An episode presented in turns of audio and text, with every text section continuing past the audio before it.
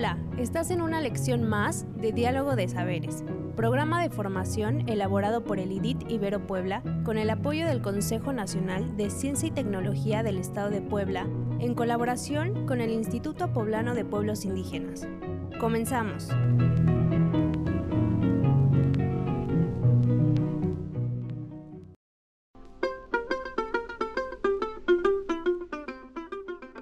Tema que hoy nos ocupa está relacionado con el conocimiento que se debe tener acerca de lo que son las infecciones diarreicas agudas, la importancia de identificar las causas y consecuencias de las infecciones diarreicas y maneras de prevención.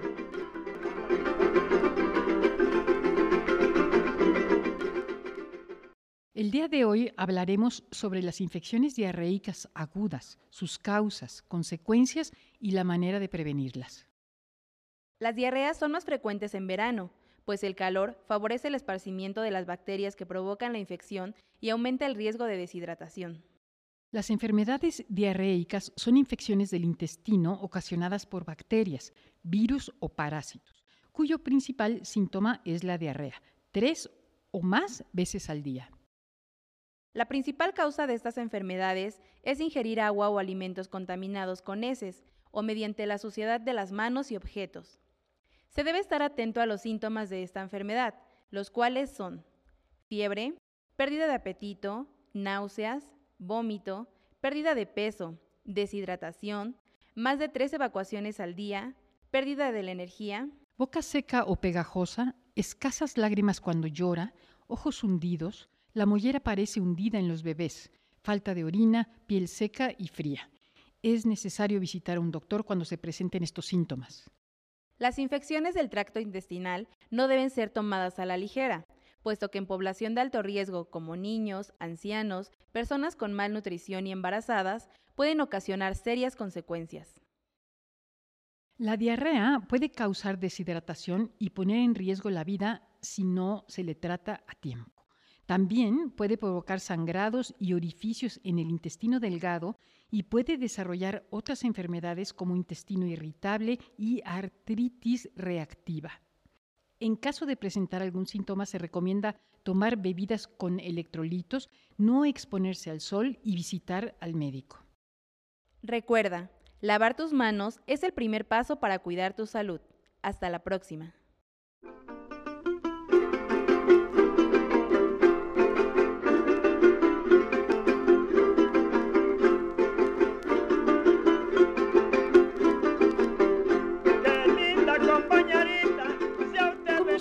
Está funcionando y que vas por buen camino?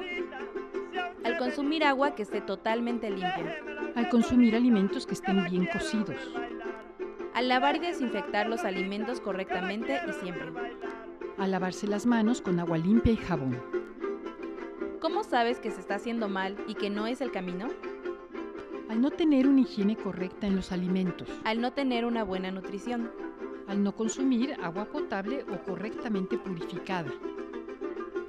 Actividades que te sugerimos para aplicar estos aprendizajes son, de acuerdo con lo que escuchaste, dibújate haciendo una de las medidas preventivas. Pregunta a tus abuelos si saben de algún remedio para la diarrea y cómo se elabora. Graba su respuesta. ¿Sabías que la mayoría de las canciones tienen un coro de entre 25 y 30 segundos? Graba a alguien de tu familia lavándose las manos mientras canta el coro de su canción favorita.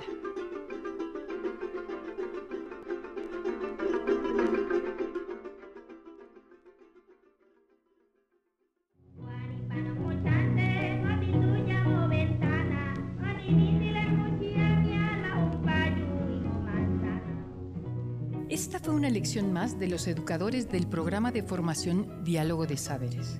Te invitamos a seguir este diálogo horizontal entre los pueblos indígenas de nuestro país y el mundo entero. Visítanos en www.nododeeconomiasocial.com diagonal saberes.